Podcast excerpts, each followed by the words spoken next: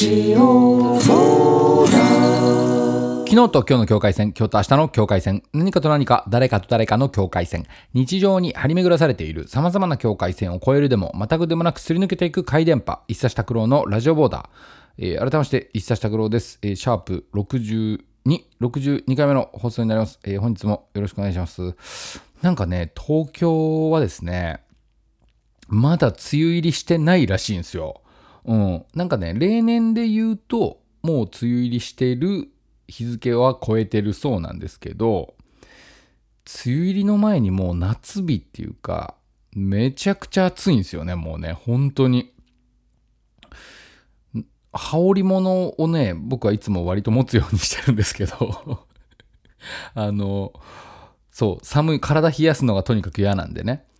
もうね、それを差し置いて夏が来たというかね、結構夏感じちゃってるとこなんですけどね、僕なんかはね。えーそんな感じで今日もよろしくお願いしますって感じなんですけど、あの、このね、ポッドキャストでこう、まあ毎週、えーポッドキャストラジオプログラムと称して、ラジオボーダー配信してるんですけど、このね、ポッドキャスト、ね、僕がその使ってる配信システムがね、あの、まあ、皆さんがそのポッドキャストアプリか、Spotify なのか、えーまあ、その URL 直なのか、まあ、何、聞いてもらってる環境は様々だと思うんですけど、なんかね、この、ラジオボーダーっていうポッドキャストをこう配信してる上で、このなんかね、ポッドキャストのカテゴリーみたいなやつがね、選択できるんですよ。えーまあ見つけてもらいやすいようにっていうね、そういうなんか、そういうの聞きたいなと思ってる人の、えー検索に引っかかるように、あのーその、なんかこういうジャンルですよみたいなのがね、そうそう、あのー選択できるわけですよ。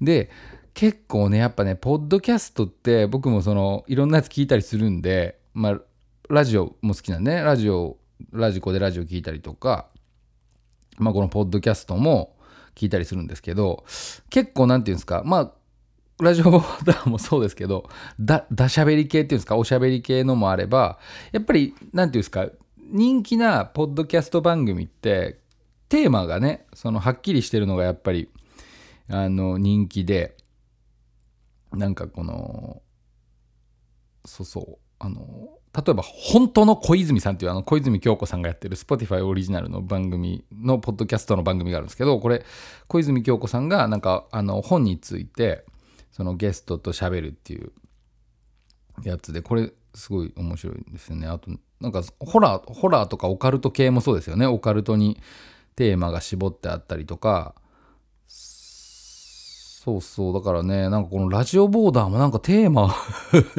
もう62回目ですから、ダしゃべり系、脱、脱おしゃべり系。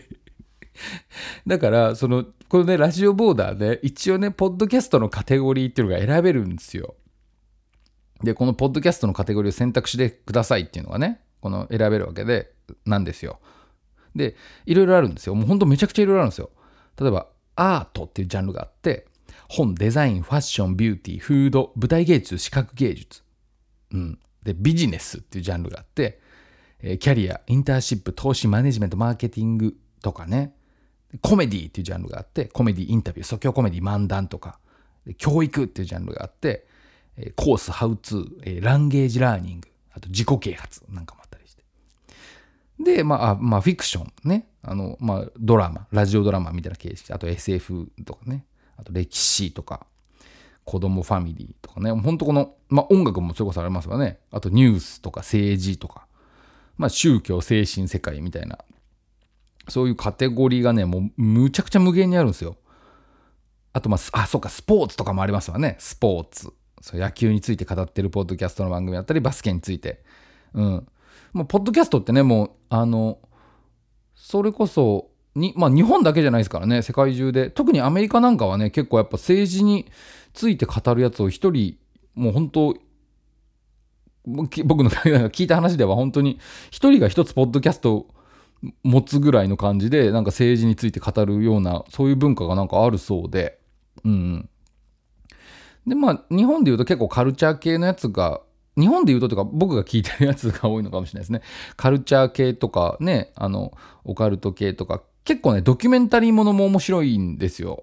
あのーすげえ面白いチャンネルあって、リアルな。うん。ハイパーハードボイルドグルメリポートっていうポッドキャストのチャンネルとかね、ほんとすげえ面白いですよ。めちゃくちゃリアルですけどね。うん。なんかあの、まあ、飯見せてもらえませんかと言って、あの、世界中のギャング、マフィア、少年兵、カルト教信者などの日常を描いたギャラクシー賞受賞番組。ああ、そうなんだ。へえ。これすごい本当ね、ド,、まあ、ドキュメンタリー取材番組っていう感じで、これさあの最近聞いて面白面白いなと思って聞いてるんですけどね。そうそう、だから、ラジオボーダーも、で、この中でラジオボーダーのジャンル何なんだって いう風にして、あの、チョイスして、で、現状はね、現状ドキュメンタリーってなってるんですよ。社会文化っていう枠の中のドキュメンタリーっていう。なんかな、何を選べばいいのかがね、個人のに、その社社同じ社会文化っていうカテゴリーが選べて、その中からドキュメンタリー、個人の日記、哲学、場所と旅行とかが選べて、まあでも、ある種自分の自己強制みたいなところでやってるとこありますんで、まあまあドキュメンタリーっちゃドキュメンタリーか、みたいな。で、個人の日記っちゃ個人の日記か、みたいな。で、個人の日記っていう風にカテゴライズするよりは、ドキュメンタリーってカテゴライズした方が、まあ、そうなのかなと思って、現状ドキュメンタリーにしてあるんですね。うん。他に選べそうな、なんか合いそうなのがないんだよな。こんだけ選べるのに。How to? How to? な だからやっぱりラジオボーダーもこの、ある種、なんかちょっと絞った方がいいのかもしれないですね。何に絞れるんだっていうとこありますけどね。なんか絞った方がいいのかもしれない。まあ、そうそう、この先をね、ちょっとね、ラジオボーダーの行く先をね、こう、思い悩んだり悩まなかったりしながらの、まあ、今日ってあるとこあるんですけどね。まあでも確かにね、なんか、こう、例えば音楽だったらね、なんか、結構 tips 系の、あの、YouTube とかでもめちゃくちゃ多いじゃないですか。僕なんか最近 tips ってすごい言っちゃうんですけど、tips の意味もよくわかってないですけど、まあ要はやり方とか何か教えるみたいなことですよね、tips ってね。だから僕、その、YouTube とかでもすげえ見るのは、なんかあの、まあ、ギターについてとかのやつも見見見るんですけど、めっちゃ。ギター講師の先生がなんか分かりやすく教えてもらう、なんかギターについて語ってるみたいなやつもたまに見たりするんですけど、ああ、そうなんだ、なんて言いながら。で、あとはね、よく見るので言うと、結構やっぱ、その、僕、ガレージバンドっていう、えー音楽ソフトと、これも、これはロジックっていうソフトを使ってて、まあ、前にも話したんですけど、そのアップル社が提供してる、えーガレージバンドっていう無料の音楽ソフト、アプリと、その、えーワンランク上のロジックっていうのを最近、その、すごい使ってて、で、それについての tips 系のやつは結構すごいあるんですよ、ロジックについて。もう、最近の音楽ソフトってすっごいよくできてて、本当によくできてて、もう、機能が無限大というか、まあ、僕がそのロジックってやつがすごく好きで使ってて、そういうののね、あの、こういう、えーこういう機能がありますよとか、まあ、ミックスっていうその音を整えたりする作業の、えー、tips 動画を見て、見たりとかしてるんですね。うんうん。で、このポッドキャストで言うと、ポッドキャストもね、そういうね、あの、チャンネルがあったりしてね、面白いんですよ。うん。なんか、あの、まあ、ギターについて話してるやつとか、えー例えば、ピアノの先生がちょっとこう、楽譜とか譜面とか、えーコードの理論について、えーわかりやすく、そのピアノの先生が解説してくれてるポッドキャストとか、そうそう。そういうのがいいなと思ってね。だからやっぱラジオボーダーもちょっと、ある種 tips 系に 何も教えられない。だから、そういうなんか、まあ tips 系じゃないにしろ、なんかこの、なんかテーマ絞った方がいいのかななんて思いながら、いやでも絞れねえななんて思いながら、そうそうやってんすけどね。ええラジオラジオラジオボーダーラジオラジオラジオラジオボーダー。えーお便りいただいてます。ありがとうございます。おー、助け舟。ラジオネーム、トリプル K さん。伊勢さん、おはこんばんちは。おはこんばんちは。いつも楽しく聴かせてもらっています。私は、前にある程度弾けるようになっていたギターを最近また弾き始め、好きな歌などを練習したり、簡単な曲を弾いたりして楽しんでいます。質問なのですが、自分で歌を作るのってどういう感じですか？ふわっとした質問で 申し訳ないのですが私はふと自分でギターを弾いてみて適当にメロディーを鼻歌でフフフンとやってみてもどこかで聞いたことのあるような曲にしか聞こえず恥ずかしくて秒でやめてしまいます。さらに一体歌詞などはどうやったら書けるのでしょうか？私には歌いたいこともなければメッセージも思いつきません。ギターは楽しいし作曲にも興味があるのですがそこから進まないというか点点点どんな感じですか？抽象的なお便りです。すいません。ラジオボタンいつも楽しく聞いています。これからの活動も楽しみにしております。あありがとうございます。ラジオネームトリプル K さん。えー、もういいじゃないですか。ギター弾ける。で、好きな曲をなど練習したりして。確かにね。いや、もう、俺が教えてほしいよっていう とこもありますけどね。歌を作るのってどういう感じですか？ねどんな感じなんだろう。なんかでも全然俺教えれることなんか本当ないですよ僕も。あの僕も全く同じですよ。うん。なんか適当にメロディーフフフンってやってみてもなんかどっかで聞いたことあんなって言って。ねどっかで聞いたことあるような曲にしか聞こえず恥ずかしくて秒でやめてしまいます ねすぐやめちゃうんだもう恥ずかしいってなって でも、なんか、そういうとこありますよ。なんか、やっぱ恥ずかしいですよ。うん。あのー、そう、あれ、誰だったかな？あ、まあ、誰だったかなというか、あの、まあ、高田渡さんっていうね、フォークシンガーの人がいるんですけど、高田渡とかは晩年のね、あの、えー、インタビューとかでね、本当もう、歌を作ることなんか、もう、なんか、よすげえ酔っ払いながらねその 歌をねもうまあちょっとあれあれかなんか俺あとで、まあ、要は歌を作るなんてしょんべんするのと一緒だみたいなこと言ってたんですよ高田太が。あのもうちょっとあのすごいピーな言葉だったんですけど言ってたんですよね。そうそう。で矢野明子さんとかもなんか歌を作って人前で歌うっていうことは自分のそのうんちを見て人前で見せてるのと一緒だってあきこさんも言ってたんで。まあそれは恥ずかしいですよ。っていうかやっぱね歌作って歌うってどっか頭おかしいとこありますよ。だって日常生活に必要ないわけじゃないですか。なんで歌作って歌わなきゃいけないんだっていう。とこありません？すごい。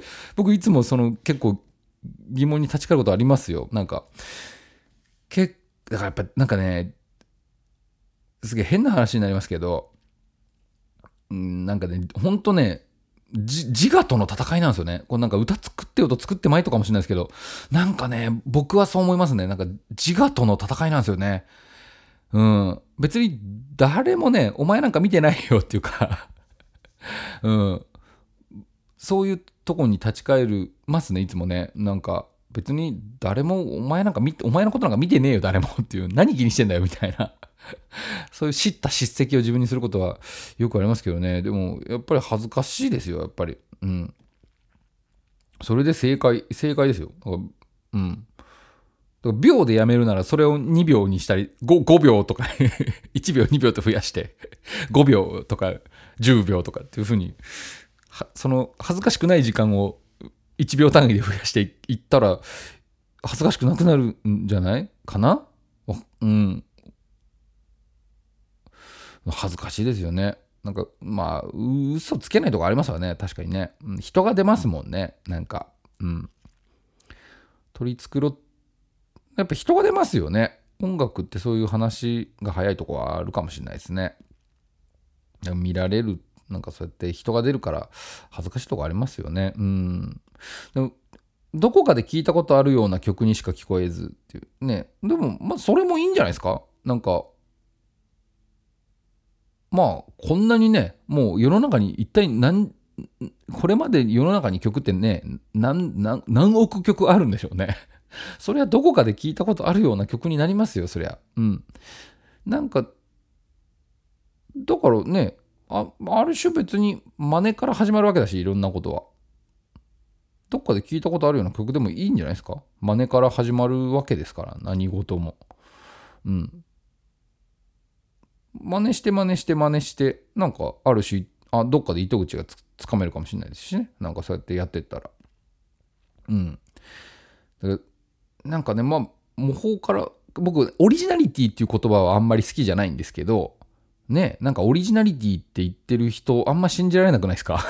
なんだオリジナリティって？って、僕なんかは、うん、ひねくれにひねくれてるんで、あ思っちゃうんですけど、なんか別にある種オリジナリティって、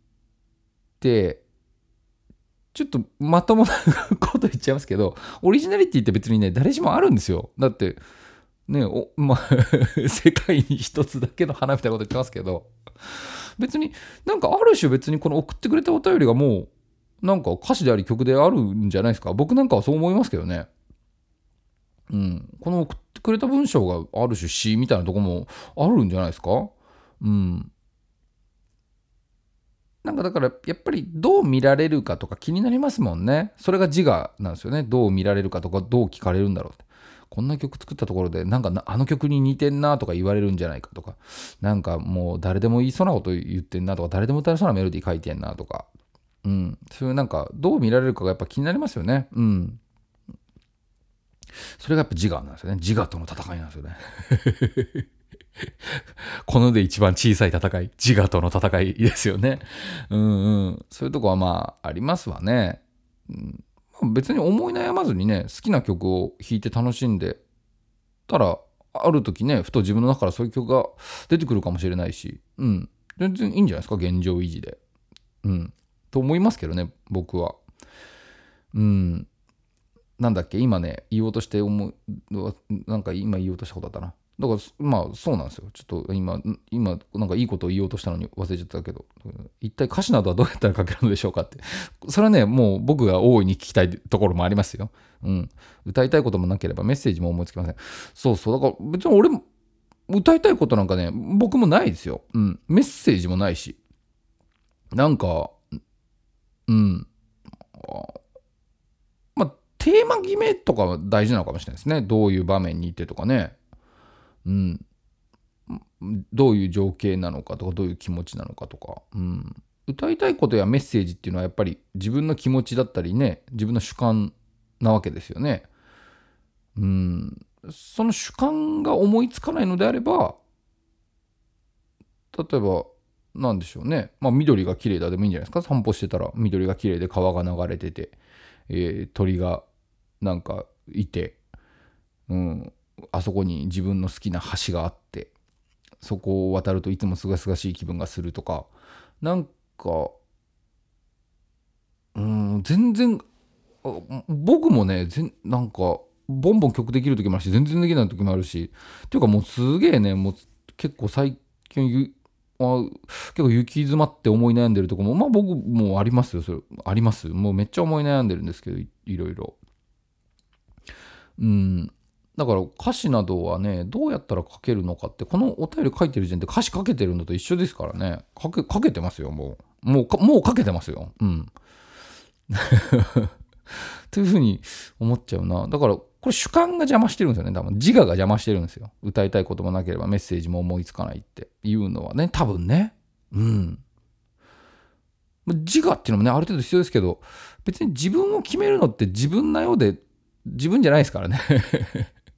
自分って誰かがあの決めることですからうーんどう見られるどう見られるだろうかっていうふうに自分が考えても誰かはそう見ないかもしれないから結構そこはねあのあんまり別に考えなくてもいいんじゃないかと僕はいつも自分に言い聞かせてるしそうなんじゃないかなと思いますね。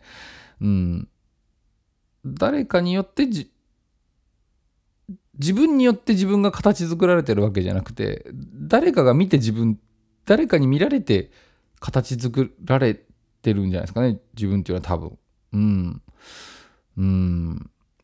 そう思いますね。うん。そんな感じ。そんな感じ。こっちも抽象的でごめんなさいって感じだけどね。うん。本当ね。そうそう。そんな感じ。まあでも一個言えるのは形にしないよりはした方がいいしうん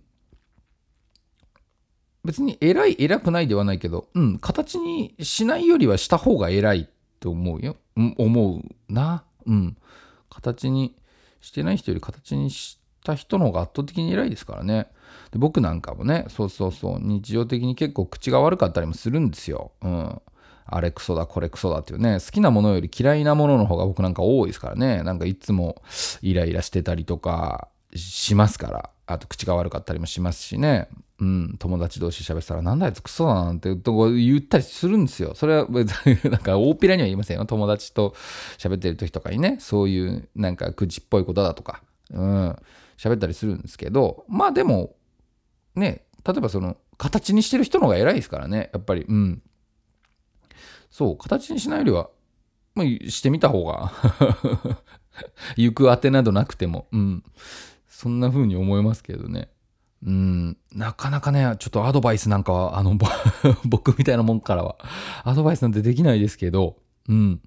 まあ、うん、そんな感じなんじゃないですかね。こちらもふわっと抽象的で申し訳ないですけど、ええ、そんな感じなんじゃないですかね。ええ、ラジオネームトリプル K さん、お便りありがとうございます。日常に張り巡らされてる。さまざまな境界線を越える。でもまたぐでもなくすすすすすすり抜けてゆく。回電波。ラジオボーダーエンディングです、えー、ここでお知らせを一つさせてください、えー、6月30日えー、6月の最終水曜日ですね、えー、新宿ロックカフェロフトという会場で、えー、一冊拓郎のオフラインサロンというイベントがあります。えー、こちらのイベントですね、4月から始めておりまして、最終水曜にやろうよというふうに、えー、落ち着いているところであります。えー、6月で3回目ですね。えーまあ、一冊拓郎の部屋に遊びに来てもらうかのようにをテーマに毎回新しいことにチャレンジしてみようよという、そういうイベントになっております。えー、詳細はこれからあの発表になるんですけど、発表というか詳細今ギャッと詰めてるところなんですけど、えー、6月30日、今回はですね、えー、ラジオボーダーに付随したイベントをやろうと思ってます。えー、ラジオジングルをその場で作るという、そういう趣旨の、えー、企画をやろうと思ってますので、よければ、えー、また、ああの、一冊のホームページなどで、え SNS などで、え気にしてみてください、えよろしくお願いします。はい、そんなところですかね。本当にもう夏が見えてきてますからね、まあ、梅雨がこれから、梅雨入りしたしたとこもあるんでしょうね。東京はまだなんですけどね。えー、だからね、この、まあ、低気圧なんかもありますけどね。うん、コロナももちろんありますしね、体調に気をつけて、本当健康第一、安全第一でやっていきましょうというところで、はい、そのところです。えー、本日もありがとうございました。1週間頑張りましょう。昨日と今日の境界線、今日と明日の境界線、何かと何か、誰かと誰かの境界線、日常に張り巡らされている様々な境界線を越えるでも、またぐでもなくすり抜けていく回電波、一冊拓郎のラジオボーダー、お聞きいただきありがとうございました。バイバイ。